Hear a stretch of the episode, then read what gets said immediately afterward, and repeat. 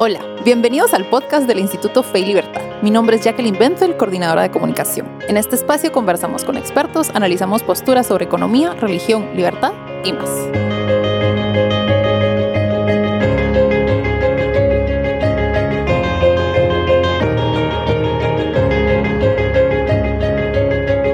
Bienvenidos a este nuevo episodio del podcast del Instituto Fe y Libertad. Hoy está conmigo Karen Cancinos, quien es licenciada en Ciencias Políticas, tiene un posgrado en Economía Política, es miembro fundador del Instituto Fe y Libertad y catedrática universitaria de Economía eh, Política y Filosofía Social, y además profesora en la Fraternidad Misionera de María. Sus temas de investigación académica abarcan las instituciones prepolíticas de cooperación social, la relación entre trabajo, economía, religión y cultura, y el marxismo cultural. Bienvenida, Karen. Gracias, Jackie. Qué bueno contar con usted. Bueno, hoy vamos a hablar un poquito sobre un tema que creo que le va a llamar la atención a varios. Es una duda que surge en los muchos ámbitos académicos y es las vertientes del liberalismo. Mm. Que sabe usted que el liberalismo es una palabra con la que hay que tener cuidado. Así es. Así es, Jackie. Muchos se creen que el liberalismo es una idea muy extendida, equivocada, de que el liberalismo es un término granítico. Exacto. Y quien dice liberalismo puede decir muchas cosas. Sí, pero por eso hoy vamos a aclarar ideas. Entonces, si quiere, empecemos con una muy sencilla. ¿Qué es el liberalismo? El liberalismo, Jackie, se piensa equivocadamente que es una ideología política o que es capitalismo. ¿Mm? Lo toman como sinónimo. Mire, en realidad el liberalismo, en su acepción más mm, integral, más completa, es una visión de la vida societaria, una visión de la vida en sociedad, ¿m? que parte de un respeto por la realidad de las cosas. O sea, de cómo nos, de cómo son las cosas, de cómo es, por ejemplo, la naturaleza de la acción humana, ¿m? Ujú. eh, de, de cómo son los mecanismos de la vida en sociedad. Y eso es liberalismo. Entonces es una visión de la vida en sociedad que hace propuestas para que esa vida en sociedad transcurra de manera más armoniosa y que sea más próspera. ¿Mm? Por supuesto, tiene varias, varias, em, eh, varios aspectos. El liberalismo político, digamos, el liberalismo económico, que ahí sí podríamos hablar de un sistema de libre mercado, porque capitalismo es un término que no me gusta mucho, lo acuñó Karl Marx Sí. Para denostar al, al liberalismo. Es un término peyorativo, capitalismo. Y, ciertamente también tiene un, programa, una propuesta política. Entonces, en ese sentido, pues es una ideología. Pero a lo que voy es que el liberalismo no se agota en una ideología política o en, un, en el sistema de libre mercado. Es una visión de la vida en sociedad que hace propuestas para que esa vida transcurra armoniosa y- y prósperamente. Perfecto. Ok, y adentrándonos ahora sí al tema por completo. ¿A partir de qué momento en la historia ve usted que se parte el liberalismo? Porque sabemos que tenemos una corriente francesa y una corriente inglesa, Mm, a que ver. serían las principales. Sí, hay básicamente dos vertientes liberales, ¿verdad? Y eso es lo que no se sabe mucho, porque eh, el liberalismo no es una, una, eh, un término unívoco, ¿verdad? Ajá, como Muy bien. quisieran. Mire, a raíz de la Revolución Francesa, a finales del siglo XVIII, ¿m? el liberalismo que ya tenía una tradición eh, de 100 años de estar bien articulado y todo, John Locke es el, no es el único, pero el, tal vez el más conocido Sí. articulador del liberalismo. Eh, pues el liberalismo para 1789 ya era una ideología política en forma. Eh, incluso en Inglaterra tenía, podríamos decir, hasta 500 años, incluso de tradición. O sea, Oh. el protoliberalismo, o sea, el liberalismo inicial. El liberalismo bebé. El liberalismo bebé, así muy, muy inicial, Ujú. ¿verdad? Ah, lo podemos retrotraer incluso ya que hasta el siglo XIII. ¿verdad? ¿Se Ok. acuerda cuando hacen firmar a un rey, al, al rey Juan sin tierra? Estamos Sí. hablando de 1215, imagínense, hace 800 años. Entonces se le hace firmar al rey una carta de derechos, ¿verdad? Donde está, en, en esa carta de derechos llamada la Carta Magna, está el inicio de lo que hoy conocemos como libertad económica, producir e intercambiar sin coerción ni privilegios, y de, eh, Estado de Derecho, o sea, debido proceso, presunción de inocencia. O sea, está en la Carta Magna, eh, o sea, los inicios de lo que hoy conocemos como debido proceso y libertad económica, pues lo podemos retrotraer a 800 años. Bueno, a lo que voy es que, imagina, de 1215 a 1789, son siglos. En que el liberalismo se ha ido desenvolviendo, se ha ido desarrollando. Entonces, para la Revolución Francesa, que es una revolución liberal, el liberalismo ya es, ya, ya, ya, tiene una tradición, ya está bien articulado como ideología, eh, pero a raíz de esa revolución se parte en dos hasta el día de hoy. Entonces tenemos lo que usted decía, una vertiente liberal continental, o sea, o francesa, sí. y una vertiente insular, o sea, de isla, y una, eh, eh, o, la tradición inglesa. Entonces tenemos dos. Ok, ¿cuáles diría usted que son las principales diferencias entre el liberalismo inglés y el liberalismo francés? Mm. Un repaso, porque sabemos que es un tema muy profundo. Sí, efectivamente hay muchas diferencias, pero si quiere mencionemos las principales. Perfecto. ¿Verdad? tenemos, a ver, cuatro o cinco principales. Una, la tradición francesa recibe también el nombre de tradición racionalista, el liberalismo ah. racionalista. ¿Qué quiere decir eso? O sea, el racionalismo usted sabe que es una actitud que coloca a la razón como todopoderosa, sí. eh, desdeñando otros elementos muy importantes eh, en, la vida de la humanidad. Por ejemplo, la experiencia, las tradiciones, ¿eh? lo que hemos aprendido, lo que nos han legado nuestros ancestros entonces, el liberalismo francés es racionalista. O sea, a partir de nuestra razón podemos construir mundos hechos a la medida de nuestro idealismo. Eso se oye muy bien, pero aplicándolo ya en la práctica, sea, eh, puede ser, y de hecho ha sido, la semilla de esa pulsión autoritaria. Eh, entonces, la tradición francesa es racionalista, constructivista, y ese constructivismo usualmente pasa por una actitud de borrón y cuenta nueva. Lo que hay hasta hoy no sirve. Votémoslo y empecemos de cero. Ay, no. ¿Mm? ¿En serio? El ejemplo más extremo, así de, ese constructivismo, Pol Pot en Cambodia de los años 70. ¿Se acuerda que dijo eh, Pol Pot, este es del año cero? Antes de hoy, o sea, 1973 que llegó al poder, eh, dice, este es el año cero. Nada ha ocurrido antes. Bueno, y también los revolucionarios franceses hicieron lo mismo. Acuérdate que votaron el calendario gregoriano, se inventaron ¿qué? otros meses, otros días para eliminar el domingo. Bueno, en fin, lo cierto es que esa es una diferencia. la tradición francesa es constructivista, racionalista, mientras que la tradición inglesa o el liberalismo inglés es empirista o sea, de experiencia. O sea, respetamos la experiencia humana. No todo empieza con nosotros. Traemos una larga, eh, eh, eh, un largo, un, gran cúmulo de aprendizaje, de tradiciones, de lo que hemos hecho bien, de fracasos, de lo que hemos hecho mal. Entonces, la tradición empirista es una diferencia. Empirismo inglés, racionalismo constructivista francés. Una diferencia. Otra, la naturaleza del hombre.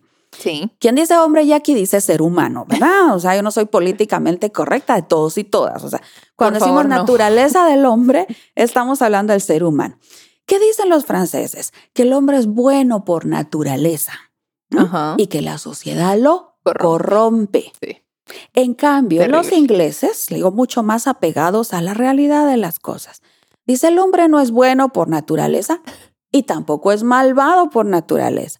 El hombre tiene potencial para lo más elevado, para lo más noble, para lo más sublime. Ahí están los santos, ahí están los héroes, para probarlo. Pero también tenemos potencial para lo más abyecto, para lo más depravado, para lo más ruin. Sí. ¿Mm? Bueno, ahí están. bueno, es, más balanceado. Eh, entonces tenemos potencial para lo peor y también para lo mejor. mejor. Entonces, es, la, la, condición humana, ¿verdad? No somos ángeles de bondad y no somos monstruos de maldad, pero sí tenemos potencial, ¿verdad? Para, para, para, para arriba o para abajo. ¿eh? Entonces, ¿qué hace la sociedad? Bueno, la sociedad nos ayuda a que salga a relucir lo mejor de nosotros. De ahí, de ahí Jackie, la importancia de las normas. ¿Mm? O sea, las normas sociales, ¿cómo se llaman usualmente? Leyes. De ahí la importancia de las leyes, la importancia del entorno, ¿verdad? del andamiaje jurídico, el entorno político, ¿para qué? Para que salga a relucir lo mejor que hay en nosotros. Sí. ¿Mm? Entonces, una mala ley, o sea, ¿qué le dice? Que se le va a premiar a usted por agredir al vecino, ¿qué es lo más probable que usted haga? Que agreda al vecino. Por supuesto. ¿Verdad? Entonces, bueno, esa es una otra segunda gran diferencia, la naturaleza del hombre. ¿Mm? Entonces, los franceses dicen el hombre es bueno por naturaleza, la sociedad lo arruina. Los ingleses dicen eh, el hombre tiene potencial para lo mejor y para lo peor. Y la sociedad lo ayuda Sí. ¿m? a que se decante a- por lo bueno, por lo, eh, lo mejor. Otra, otra, una tercera diferencia. Em, la mentalidad ya que en cuanto al progreso y al cambio social. Ok. Los, los liberales franceses, Sí. o, o la tradición francesa, cuando digo tradición estoy hablando de tradiciones del liberalismo, ¿ok? Sí, sí, sí, por supuesto. Entonces, cuando la, la tradición liberal francesa tiene una mentalidad respecto al cambio social revolucionaria. Es por ese constructivismo del que hablábamos hace un rato, recuerda. O sea, si yo pienso que todo lo que tenemos hasta ahorita no sirve, hay que votarlo y construir algo nuevo. O sea, ¿para eso qué necesito? Hacer una revolución. Revolución es eso, un cambio abrupto, Sí. súbito, eh, radical y si es menester, violento. ¿Mm? En cambio, la tradición inglesa no tiene una mentalidad revolucionaria, sino, podríamos decir, reformista. Ok. ¿Por qué? Por ese empirismo que le es propio. Entonces, respeta lo que hemos heredado. O sea, ¿qué hemos heredado bien? O sea, conservémoslo. ¿Mm? Son conservadores. Eh, se- hay- su relación con el conservadurismo, si quiere lo tocamos más adelante. Perfecto. Conservemos lo bueno, potenciémoslo. ¿Y en qué nos hemos equivocado? Bueno, corrijámoslo. ¿Mm? Sí. Mira, es lo mismo que pasa en una vida individual, en la suya, en la mía o en la de nuestros oyentes, ¿verdad? Nuestros éxitos, ¿para qué sirven? Para animarnos. Pero ¿de qué aprendemos? No de nuestros éxitos, No. aprendemos de nuestros fracasos. por ¿Mm? supuesto. Y a, y a nivel societario ocurre exactamente lo mismo. Esta es la concepción inglesa. ¿verdad? Entonces, eh, no tenemos, o sea, no tienen los ingleses, o sea, los liberales ingleses, una concepción del cambio social revolucionaria. Votemos lo que hay, hagamos algo nuevo. No, ¿qué dice? Reformemos. Eh, cambiemos sean aqu- aqu- aquello que no nos ha beneficiado, que, que, no, que nos sirve para la, para la buena marcha de la vida social, ¿m? y conservemos, potenciemos, mejoremos ¿m? lo que sí ha servido para la, la buena marcha de la vida social. Entonces es una mentalidad reformista, ¿m? no revolucionaria. Le digo eso. Entonces, tercera diferencia, dos visiones muy distintas en cuanto al cambio social.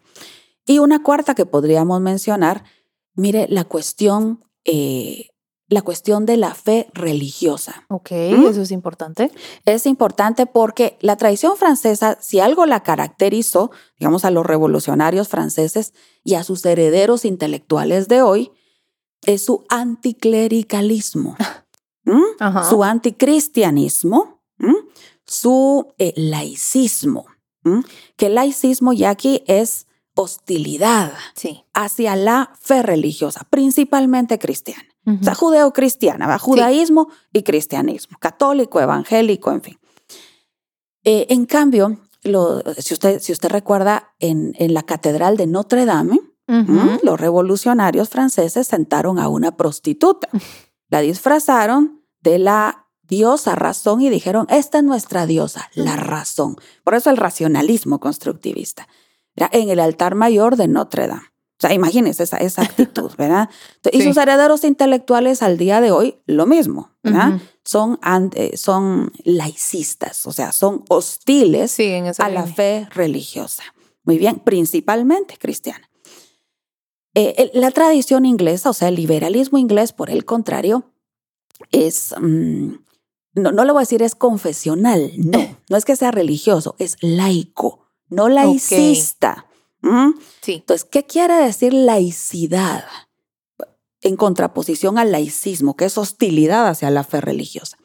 laicidad significa eh, libertad religiosa. Ok. Los ingleses, o sea, los liberales ingleses, reconocen el papel benéfico para la vida en sociedad de la fe religiosa. Ajá. Entonces sus promotores, o, sea, o, o sus principales exponentes, sus principales pensadores, algunos han sido creyentes, otros no. ¿Mm? Estoy pensando, a ver, en alguien del siglo XX, un Friedrich von Hayek, Sí. Federico von Hayek. Eh, él vivió toda su vida como un agnóstico, digamos. Él era un indiferente, o sea, no era un creyente. Sin embargo, reconoce el papel de la fe religiosa en la vida social y, eh, le digo, esto es otra gran diferencia, ¿verdad? Entonces, liberalismo francés, laicista, ¿m? hostil a la fe religiosa. Liberalismo inglés, eh, libertad religiosa, laicidad, ¿m? respeto por, la por todas las tradiciones, incluyendo las religiosas. Ok, perfecto. Y si quiere, ah, dejamos, eh, retomamos el tema que dejamos por ahí olvidadito. ¿Qué relación tiene el liberalismo con el conservadurismo? Muy bien. El liberalismo de corte inglés, Sí. bueno, por su respeto, eh, por, eh, eh, por todo aquello que vertebra la cultura, por todo aquello que cohesiona la sociedad, entonces tiene relación con el conservadurismo. ¿Mm? ¿Por- ¿Por qué? Por aquello de conservemos, o sea, conservemos lo que ha, eh, eh, lo que funciona para la vida en sociedad, lo que hace que, fluya con más armonía y con más, eh, eh, y con más prosperidad para todos. En cambio, el liberalismo de corte francés, el liberalismo francés, eh, desprecia el conservadurismo por ese constructivismo del que hemos hablado. Nada de lo que tenemos hoy sirve. Votémoslo y hagamos algo nuevo a la medida de nuestra imaginación. Ok, bueno, voy a ser un poquito polémica con la siguiente pregunta, pero Sí. entonces, ¿qué relación tiene el liberalismo con el socialismo? ¿Qué me Bueno. imaginaría yo? Liberalismo francés. El liberalismo francés empalma, si usted ve una, mm, un, un mapa político, Sí. el liberalismo francés se ubica hacia la izquierda. Ajá. Entonces tiene bastantes puntos de, de- de convergencia o incluso de traslape con la tradición socialista. Eh, mire, ya aquí como todo en la vida, ¿verdad? Hay matices, hay gradaciones, hay grados de. Y Me gustaría que sí quedara muy claro, o sea, decir liberalismo no es decir derecha política, no necesariamente. El liberalismo francés es un liberalismo de izquierda A eso que tiene muchas cuestiones, muchos puntos en común con el socialismo. Eh, ¿Qué, qué puntos en común? Bueno, el anticlericalismo, ¿sí? el Sí. laicismo, o sea, la agresividad laicista, el Constructivismo, constructivismo, por supuesto. por supuesto, el racionalismo constructivista. Nosotros podemos inventar nuestras instituciones, modelarlas a nuestro antojo, redefinirlas si así nos place. Sí. Entonces, eso tiene, tiene mucho en común. Y es más, Jackie, ¿verdad? Usted decía, voy a hacer polémica con la pregunta. Y yo digo, bueno, hay más, ti- tienen más puntos en común, ¿sabe? un liberal francés con un socialista que un liberal francés con un liberal conservador inglés. Que esto no es tema de nacionalidad, ¿verdad? Ajá. O sea, sino No, de, tradiciones sentido liberales. Me surge una duda, porque usted sabe que el término liberal, por ejemplo, en el mundo anglosajón se entiende completamente distinto. Estoy hablando Efectivamente. específicamente de Estados Unidos. Sí, efectivamente. En Estados Unidos, hoy decir liberal es decir, o sea, es decir, alguien de izquierda, Exacto. ¿verdad? Entonces, el ala ma- de- de- de- más radical hacia la izquierda, el Partido Demócrata, y son todos unos liberals, ¿verdad? Pero eso es una deformación, si usted quiere, en Estados Unidos. Aquí estamos hablando del liberalismo clásico, Clásico. ¿verdad? De sus raíces europeas, ¿verdad? Entonces, un liberal clásico, un liberal inglés, o sea, es de, es- es de corte inglés, ¿verdad? Un liberal de izquierdas es de corte francés. Ok. Y O siguiendo... sea, así lo entendemos en Hispanoamérica, sí. Exacto.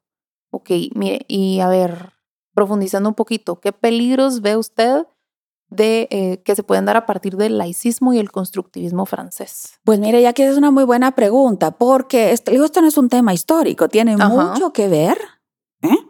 Con, eh, con la vida societaria en nuestros países iberoamericanos hoy. Lo digo no solo hispanoamericanos, porque también digo Iberoamérica porque incluyo Brasil, ¿verdad? O sea, Brasil y, eh, y todos los países hispanos. ¿Qué peligros veo en ese laicismo, en ese constructivismo del liberalismo francés que arrancó hace 150 años? Era, no, más 250 años. Bueno, número uno, Cuando el laicismo prevalece en una sociedad, o sea, cuando hay hostilidad hacia la fe religiosa, cuando se considera que la religión es un conjunto de supercherías, eh, eh, cadenas mentales para la gente, entonces, ¿qué tenemos? Poblaciones cada vez eh, constituidas por un mayor número de gente sin esperanza, sin sentido de, de futuro. Dicen que lo que... ¿ah? Eso es peligroso porque, imagínense, ve a Europa. Europa se está suicidando en sentido demográfico. ¿Mm?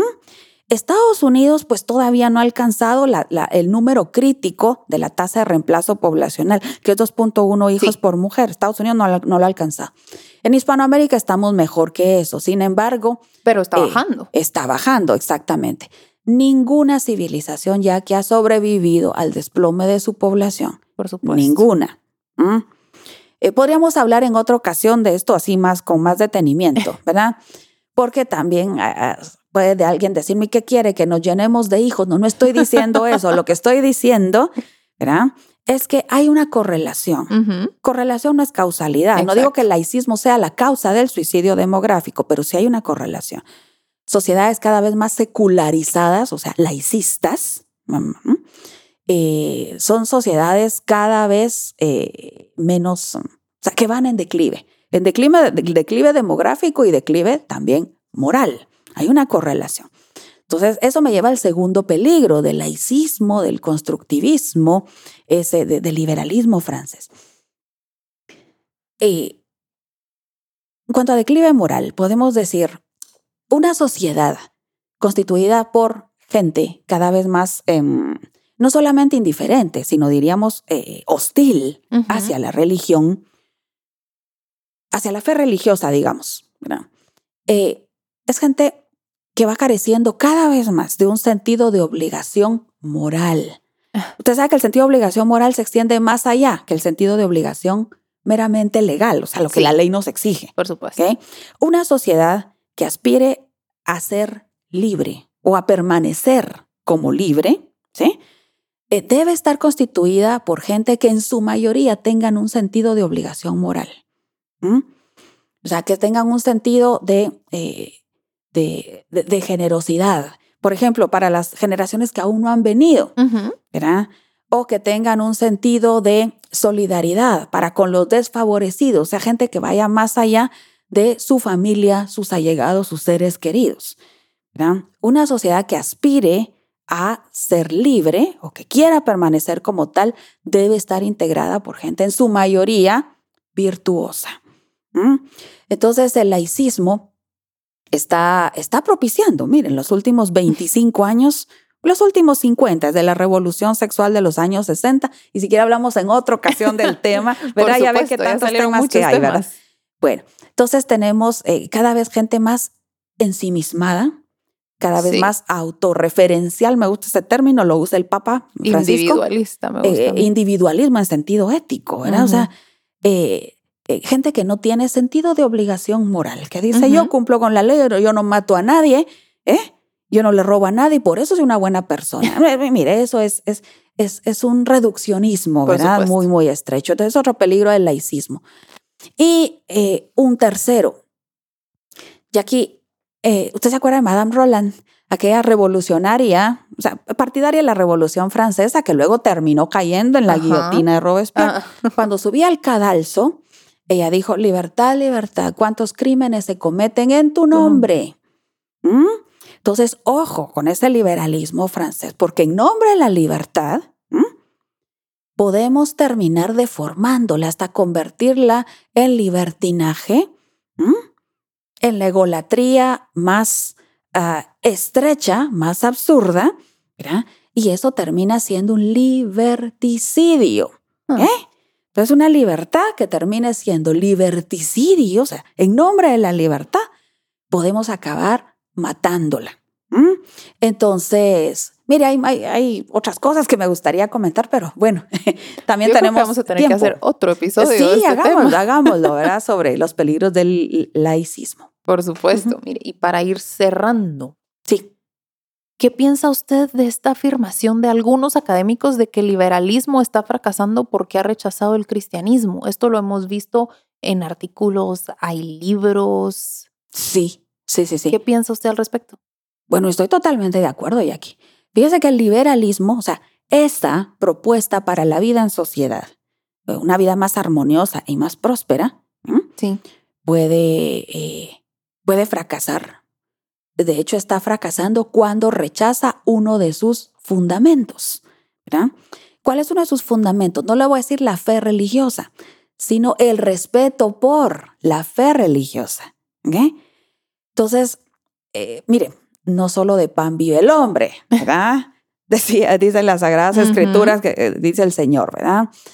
Y, y, mire, entonces la vida en sociedad no solamente se trata de mercados abiertos, que está muy bien. No solamente se trata de limitar el poder de los gobiernos, porque el poder tiende a corromper, que eso está muy bien. No se trata solo de eso. Pero entonces, si nosotros rechazamos, decimos mercados abiertos, sí, eh, gobierno limitado también pero libertinaje en sentido sexual, cultural, moral, ¿verdad? egolatría, autorreferencialidad, cortoplacismo. O sea, si rechazamos toda la herencia judeocristiana, toda la tradición milenaria ¿verdad? del judeocristianismo, nos quedamos con un banco que debe tener tres patas para que sea banco. Nos al, al, eliminar toda la herencia judeocristiana, nos quedamos solo con dos. El banco no se sostiene de pie. Pero está muy bien la filosofía ah, ah, griega, el derecho romano, le digo que eso es occidente. Está muy bien la filosofía, está muy bien el derecho romano, pero el tercer fundamento es la herencia judeocristiana. Rechacémosla y Occidente se nos va a desplomar. Y le recuerdo, ¿verdad? A todos nuestros oyentes que todo aquello que consideramos bueno, noble, beneficioso para la vida en sociedad, lo ha dado a la humanidad esta civilización occidental. Pero tiene tres fundamentos y uno de los tres es la riquísima tradición judeocristiana. ¿verdad? Entonces no hay liberalismo que se vaya a sostener eh, sin, sin uno de sus tres fundamentos. Perfecto. Bueno, yo creo que vamos a tener que hacer otro episodio del tema porque nos quedó mucho por hablar. ah, yo encantada. Me invita cuando quiera. Buenísimo. Y creo que nuestros oyentes también van a aprender muchísimo del tema. Este es un tema recurrente, es una duda que tiene muchas personas. Entonces, muchas gracias por ayudarnos a aclarar un poquito el panorama. Pero evidentemente hay mucha tela que cortar. Encantada, Jackie. Y para todos ustedes, ya saben que para más información sobre el Instituto Fe y Libertad, nuestro trabajo, actividades y todo lo discutido en este episodio, pueden visitar www.feylibertad.org y nuestros perfiles en todas las redes sociales. Estamos en Facebook, Twitter, LinkedIn, Instagram y hasta canal de YouTube. Gracias por acompañarnos y hasta la próxima.